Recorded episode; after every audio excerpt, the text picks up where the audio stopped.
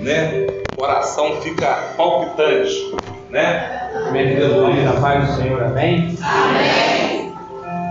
É um motivo para mim de muita felicidade estar aqui com os irmãos e dividir a palavra de Deus com os irmãos. Glória a Deus. Eu lembro até hoje quando eu comecei a namorar a Fabiane, a reunião da congregação era na casa da minha sogra. E o presbítero Barbosa já estava lá. E naquela época eu nem queria oportunidade, porque eu não gostava muito de falar. E prove a Deus hoje me transformar no pagador da palavra. Irmãos, eu estava preparando uma palavra para os irmãos aqui no, dentro do contexto de missão. Porque eu e minha esposa nós estamos nos preparando para ir para a Argentina em missão. Mas prove a Deus nessa semana mudar a palavra. E o que aconteceu ontem, quando eu preguei ontem sobre cura, me disse muito mais que eu estou no caminho certo do que eu vou falar para os irmãos aqui. Ontem eu estava na igreja IPV em Boa Sorte pregando. Eu estava contando o testemunho nosso. Quando eu falo nosso, porque é da igreja inteira, porque irmãos dessa igreja orou pela Zoe. Um irmão que estava usando droga em frente à igreja, quase que do lado da igreja, ouviu o testemunho e ele foi atrás da esposa dele hoje para estar na igreja. Eles, eles são usuários de droga, mas ela estava há 20 anos, ela já tem 20 anos que ela é operada e ela engravidou. Eles foram para a igreja porque eles, ele ouviu o testemunho ele precisava estar lá. E creio que Deus quer um tempo novo para nós, um tempo de tantas mortes que foi a pandemia. Deus quer um tempo de cura, de transformações, de milagres. Glória a Deus, aleluia. Mas hoje eu quero falar aqui sobre um, um poder ou uma extensão da cura que talvez seja diferente do que a gente já parou para perceber. Glória a Deus. Abram suas Bíblias em Marcos, capítulo 2. Marcos, capítulo 2, os versículos 1 ao 12. Aleluia. Marcos capítulo 2, do versículo 1 ao 12. Minha tradução talvez possa estar um pouco diferente dos irmãos, mas diz assim: dias depois, quando Jesus retornou a Cafarnaum, a notícia de que ele tinha voltado se espalhou rapidamente. Em pouco tempo, a casa onde estava hospedado ficou tão cheia que não havia lugar nem do lado de fora da porta. Enquanto ele anunciava a palavra de Deus, quatro homens vieram carregando um paralítico numa maca. Por causa da multidão, não tinham como levá-lo até Jesus. Então abriram um buraco no teto, acima de onde Jesus estava, e em seguida baixaram o homem na maca, bem na frente dele. Ao ver a fé que eles tinham, Jesus disse ao paralítico: Filho, seus pecados estão perdoados. Alguns dos mestres da lei estavam ali sentados e pensaram: O que ele está dizendo? Isso é blasfêmia, somente Deus pode perdoar pecados. Jesus logo percebeu que eles estavam pensando e perguntou: Por que vocês estão questionando essas coisas no seu coração? O que é mais fácil dizer ao paralítico? Seus pecados estão perdoados? Ou levante-se, pegue sua maca e ande. Mas eu lhes mostrarei que o Filho do Homem tem autoridade na terra para perdoar pecados. Então disse ao paralítico: Levante-se, pegue sua maca e vá para casa. O homem se levantou de um salto, pegou sua maca e saiu andando diante de todos. A multidão ficou admirada e louvava a Deus, exclamando: Nunca vimos nada igual. Amém? Se sentar? Aleluia. Pai, Glória eu quero te agradecer, Senhor, por mais um dia em sua casa, adorando o teu santo nome e ouvindo, Senhor, o que o Senhor tem para nós, a sua igreja. Senhor possa abençoar nossos corações. Que nenhum inimigo venha, Senhor, retirar, Senhor, dos nossos ouvidos o que o Senhor tem para falar para nós neste momento. Pai, que não seja mais eu, mas seu Espírito a falar. Assim eu te peço, te agradecendo já em nome de Jesus. Amém. Glória a Deus. Aleluia. Existe um, um bispo, um arcebispo, que ele morreu até ano passado. Ele é o arcebispo da igreja anglicana em, em, na África do Sul. Ele disse uma, uma, uma frase assim: Não há futuro sem perdão. Não há futuro sem perdão. Ele falou isso diante de alguns líderes políticos após a África viver um momento muito triste da sua história. As pessoas é, brigavam por cor da pele, por raça. E ele disse que a África, a nação dele, não ia ter um futuro se as pessoas não se perdoassem, não pedissem perdão. As coisas não iam para frente na África ou na nação dele se as pessoas não se perdoassem.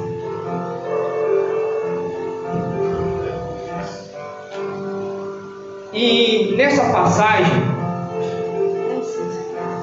Jesus ele está curando um paralítico, mas não da forma que a gente imagina por um milagre, mas simplesmente por um perdão. Jesus ele tinha acabado né, de curar um homem leproso. A Bíblia nos relata que esse homem era totalmente tomado pela lepra. E a lepra, naquela época, só Naamã, o sírio, havia sido curado na época, em, todas, na, na época em toda Israel. Então, a cura de um leproso era uma cura em que só o rei dos judeus, o filho de Deus, poderia fazer. A partir daquele momento, Jesus manda aquele leproso curado para os fariseus, para os sacerdotes, em Israel, quando alguém fazia isso, começava a se instalar um processo de identificação de quem era o Messias. Que antes de Jesus Cristo, muitas pessoas se disseram os Messias, mas não eram. Jesus foi o único de fato o Messias, o Filho de Deus, o Rei dos Judeus. E nessa passagem, alguns doutores da lei ali do lado já tentando ver todas as atitudes de Jesus, para saber se ele de fato era o rei dos judeus, de fato ele era o Messias, o Cristo prometido. Então eles estavam ali naquele contexto e eles começaram a razoar sobre por que Jesus Cristo perdoava, sobre por que Jesus Cristo perdoou, porque dentro do entendimento deles, só Deus podia perdoar.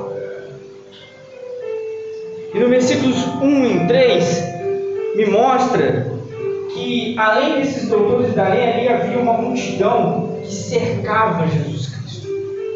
E essa multidão impedia de o paralítico chegar àquele lugar. E o paralítico, com a força de seus amigos, talvez de seus parentes, a Bíblia não relata se todos ali eram da mesma família, mas a gente entende que eram próximos. É, levaram aquele paralítico. E eu entendo com esses versículos que às vezes a multidão que só quer Jesus pelo milagre atrapalha de a gente ajudar quem, quem realmente quer viver a Cristo. E esse homem, claro, queria uma cura, mas ele foi perdoado pelos seus pecados porque ele queria viver algo novo. Mas só que a paralisia dele atrapalhava ele viver esse algo. Os versículos 4 e 5 vão nos informar que os fariseus começaram a razoar em pensamento. Eles não falaram aquilo que eles falaram, eles pensaram mas Jesus Cristo, sabendo discernir, discernir pensamentos, já sabia nas atitudes deles que eles estavam agindo mal contra o Deus, agindo mal contra o Cristo. Se não é Deus que perdoa os pecados, então por que esse homem está perdoando pecados?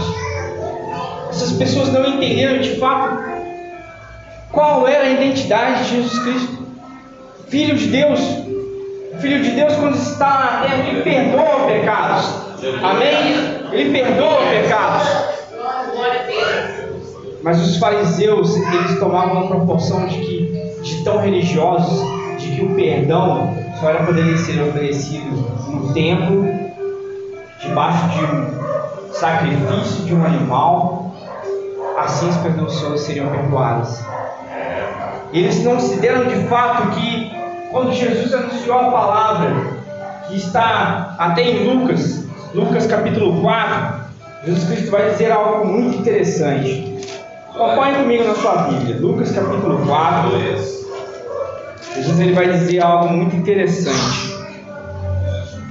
Nos versículos 18 e 19 vai dizer bem assim: O Espírito do Senhor está sobre mim, pois ele me ungiu para trazer as boas novas aos pobres.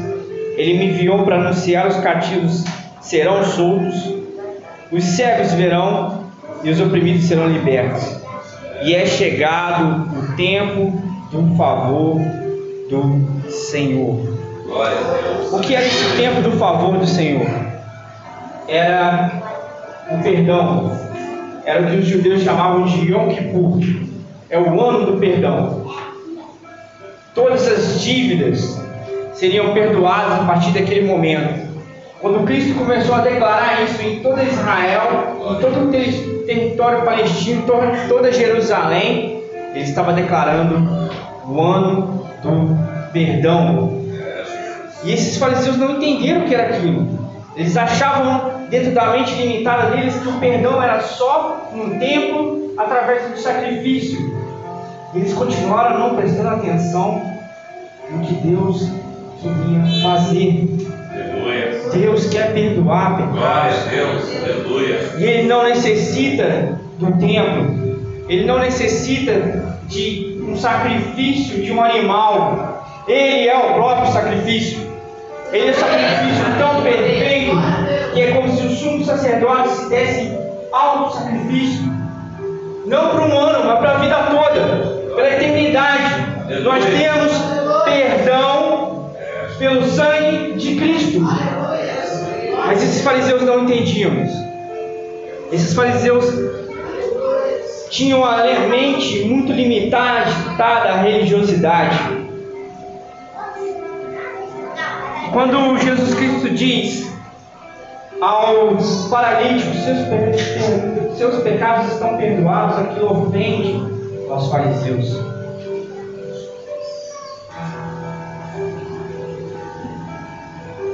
Porém, o plano de Deus para aquele paralítico era muito maior que a religiosidade. Era muito maior que algo que pode ser oferecido como sacrifício de animal. É um perdão eterno. É um perdão que vai mais do que somente andar. É um perdão para a vida eterna. E eu entendo que às vezes nossos pecados ou a falta de nós liberarmos perdão para alguém ou sermos perdoados podem nos paralisar. Talvez você pense que algo que você fez até hoje tenha paralisado algo na sua vida, ou tenha parado por algum momento uma obra na sua vida, ou ao mesmo tempo o ministério ou a obra de Cristo aqui na igreja, mas entendam que Jesus Cristo está para oferecer perdão. E às vezes nós temos que sentir que somos perdoados. Jesus Cristo, ele, ao liberar perdão para aquele homem, ele faz com que aquele homem enxergue que a partir dali ele poderia andar ele poderia ter um futuro, ele poderia se locomover, as coisas iam ser liberadas na vida dele. Quantos precisam que coisas sejam liberadas nas suas vidas? Vamos acreditar no perdão de Deus. Às vezes a gente se auto-mutila muito com coisas que a gente fez no passado, que ficou no passado. Às vezes mesmo a gente não se perdoa. Quando Deus já nos perdoou faz tempo, mas nós conseguimos trazer aquilo à volta e começamos a nos torturar mentalmente, dizendo que Deus talvez lembre daquilo, mas Deus não lembra daquilo. Deus lembra de você agora, aqui, dobrado de joelhos, clamando o seu nome, adorando o seu santo nome. Aleluia. Então se auto-perdoe, se perdoe pelo que você fez. Você vai perceber que a partir de agora você vai ter um futuro ainda melhor do que você pensa. Porque Deus é muito mais completo ao curar e ao nos transformar e nos perdoar. Perdão traz cura para a nossa alma. Não adianta a gente ficar se torturando, não adianta a gente ficar se paralisando às vezes por falta de perdão. Jesus Cristo te perdoou. Mas eu também percebo que nesse perdão que Jesus Cristo oferece àquele paralítico, há uma dimensão muito maior do que a gente pode perceber. Há uma multidão coletiva. Se nós nos auto-perdoarmos, se nós perdoarmos irmãos, às vezes a igreja vai alavancar, a igreja vai caminhar. Porque a igreja precisa caminhar e proclamar o Evangelho. E às vezes a gente, por anos, esquece que muitas coisas que a própria igreja fez para algumas pessoas, às vezes a gente, a, a nossa congregação aqui, ou a minha igreja lá, não tem nada com isso, mas às vezes passam tantas situações ao nosso caminho que nós devemos pedir perdão, perdão, por às vezes a igreja errar você. Alguns dias atrás, um amigo nosso muito íntimo, ele foi nos ajudar a aprender espanhol. Ele estava falando como ele foi tratado na igreja e como ele acha que não tem volta para ele na instituição. E eu não pensei naquilo naquele momento, mas talvez seja um, um momento um dia eu chegar em perdão, porque a igreja, sim, é a extensão de Cristo aqui na terra. Mas nós ainda não somos santos, nós estamos buscando a santidade. Nós vamos errar, nós precisamos te perdoar por isso. E é tão. A loucura de Deus, as coisas que Deus quer fazer nessa terra são tão grandes que hoje nós viemos no Uber e que, a, que o irmão, o irmão Jorge, também está desviado por coisas que não veio na igreja por acreditar em homem. E homens são falhos. E eu com certeza vou orar para que esse irmão um dia perdoe a igreja por isso. Porque não são todos. São poucos que hoje agem de uma forma indevida com as pessoas lá fora. Que pensam muito mais no dinheiro do que em vidas. E eu creio que isso não acontece aqui. E eu creio que aqui tem um povo que realmente está buscando santidade, um povo que quer ver mudanças. E eu creio que essa igreja, a partir de hoje, ou a partir de muitos momentos que tiver aqui, vai ser uma igreja perdoadora. Vai ser uma igreja que vai buscar pessoas que precisam de perdão de nós. É difícil falar isso, mas a igreja às vezes tem que pedir perdão por atos que a gente cometeu. E muitos irmãos estão lá fora achando que todas essas igrejas são iguais e não são. E a gente precisa começar a reconhecer que a gente precisa pedir perdão para eles porque, por coisas que, que a gente não fez. A gente sabe quem fez. Vidas que não pensam mais em Deus, que pensam no Deus dele, que é o dinheiro, mas nós precisamos começar a pedir perdão para essas pessoas. Glória a Deus. Assim que nós começarmos a pedir perdão para essas pessoas e a proclamar perdão, a igreja, após esse tempo de morte, vai ter um tempo de cura e de caminhada. Nós temos um futuro. Nós estamos enxergando todos os sinais de Deus aqui na terra, na volta de Cristo. Mas ele disse que quando a gente ouvisse guerras e rumores de guerras, ainda seria o começo. Ainda não é o fim. Nós, igreja, ainda temos um trabalho muito grande a fazer aqui.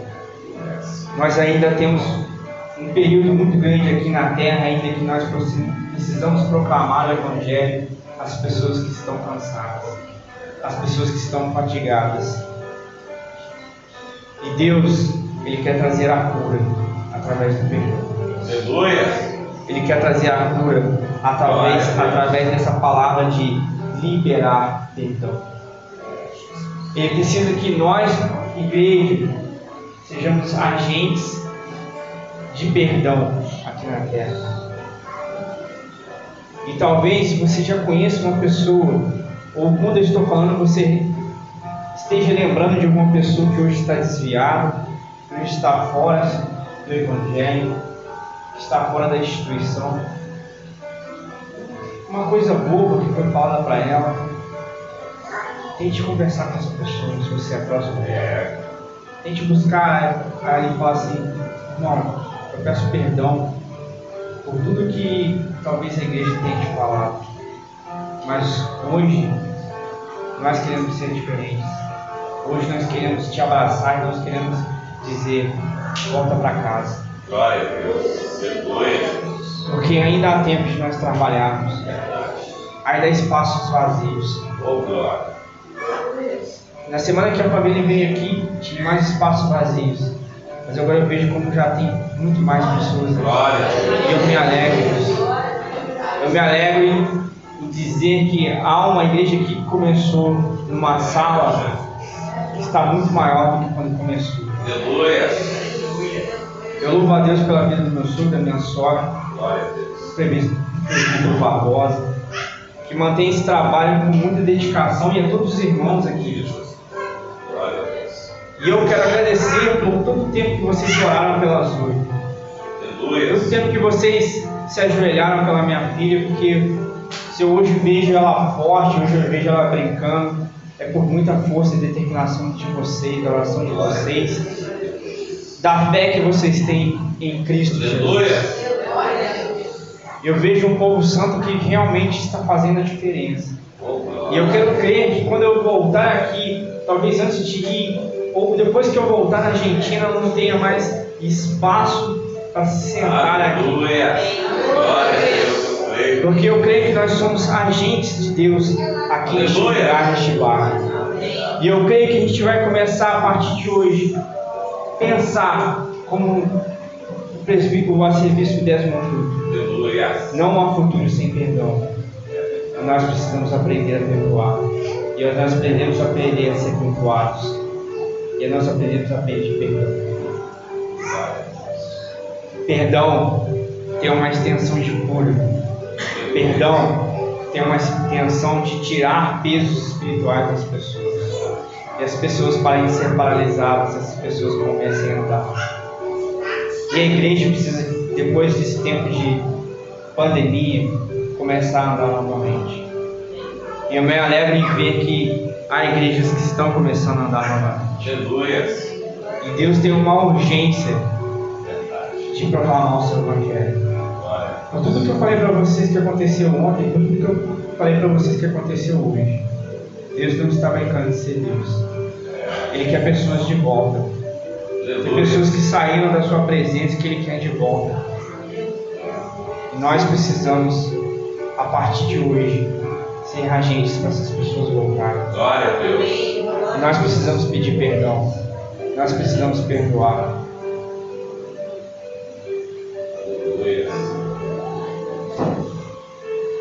E eu queria concluir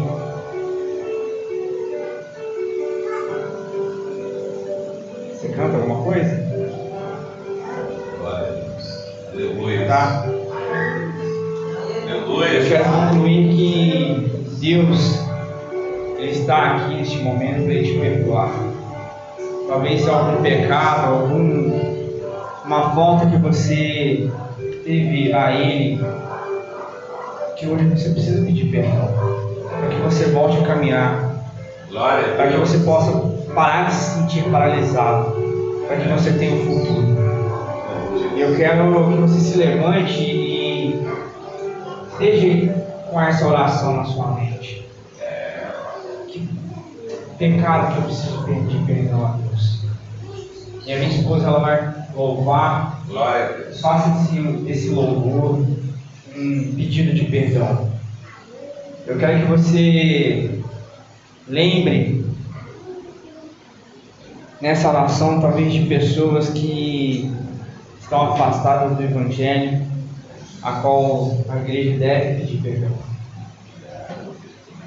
Eu quero que você pense que a partir desse perdão liberado, há um futuro para você e há um futuro para essa pessoa também. Todos nós temos pessoas que nós precisamos levar ao coração, nós precisamos apresentar a Deus. Esses dias eu ouvi uma, uma, uma, uma palavra que é muito difícil, que a gente não leva a Deus problemas, a gente leva a Deus pessoas. A gente precisa voltar a levar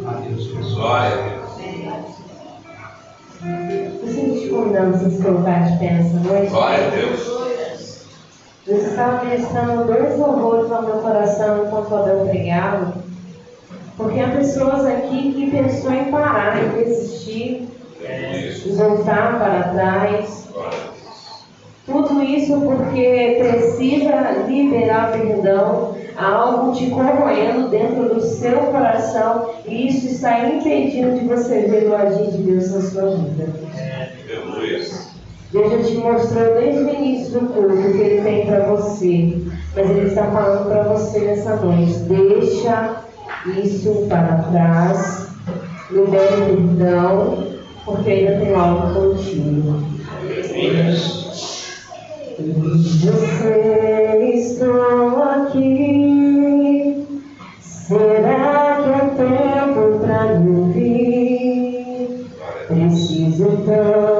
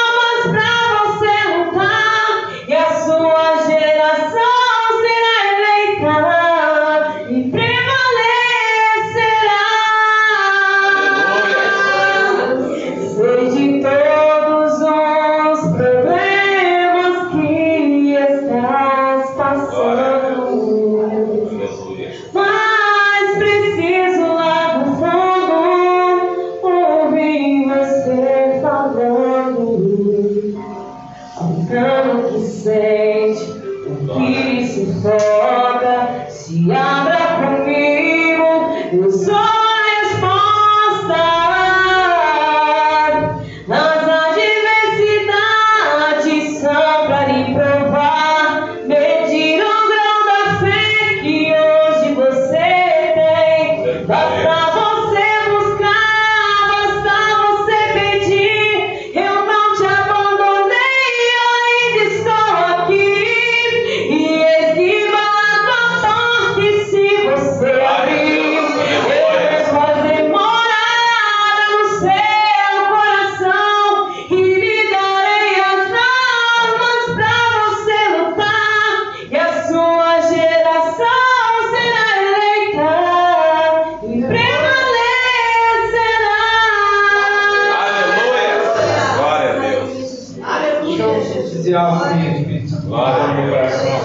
Aleluia. Na verdade, a gente desde que eu uma frase da minha sogra que a tempestade quase não deixou a gente chegar aqui. E assim que a gente estava saindo da minha casa, a gente foi olhar para o céu, e o céu estava estrelado, bonito. Não parecia que nem havia havido tempestade. Eu guardo essa frase desde que eu ouvi da pregadora que foi lá na nossa igreja, que diz assim: Depois de toda tempestade, existe um frescor. Muita gente dessas pessoas não estão conseguindo mais sentir esse frescor. Eu quero dizer com isso: o momento que você passou pode ter sido difícil. O momento que você está passando pode ser difícil. Mas após a tempestade, sempre há um frescor. Glória a Deus. E esse frescor vai ser liberado hoje. A partir de você entender o perdão de Deus sobre a sua vida. A partir de que você entender que você precisa perdoar algumas pessoas. Porque ele tem algo novo para você. Ele tem algo novo para você. Ele tem um tempo de frescor. E ele quer fazer isso. Basta você aceitar esse perdão que ele já te fez. Vamos orar? Pai, nós queremos chegar, Senhor, ao teu trono, com nossos corações, Senhor, limpos e perdoados por. Nós queremos sentir, Senhor, esse frescor do perdão. Nós queremos ter um futuro novo. Nós queremos parar de ser paralisados, ó Pai, por falta de perdão, por angústia, por nos torturar. Nós queríamos sentir o seu perdão, Senhor. Nós queríamos sentir o seu amor exagerado por nós. Nós queremos, Senhor, perdoar pessoas. Nós queremos ter esse tempo de frescor. Então, Senhor, libere, Senhor, esse perdão para nós. Que nós possamos aceitar esse perdão. Que nós possamos entender esse perdão. Que nós possamos te amar ainda mais por isso, Senhor. Eu creio em um tempo novo. Eu creio em um tempo de frescor. E eu creio em um tempo, Senhor, sem tempestades. Glória a Deus. Porque nós te amamos, Senhor. Verdade. Queremos esse tempo novo. E Sim. nós precisamos, Senhor, pedir o seu perdão. Oh, aleluia. Nessa noite, Senhor, nós queremos ser, nos sentir perdoados. E sairmos daqui cheios de amor. Aleluia. Ti, Senhor Jesus Cristo. Santo é Que não vai nos botar de pé. Que vai nos falar, filho, seus pecados perdoados. Glória a Deus. Vá e ande. Amém? Assim eu quero agradecer a minha oportunidade. Glória a Deus.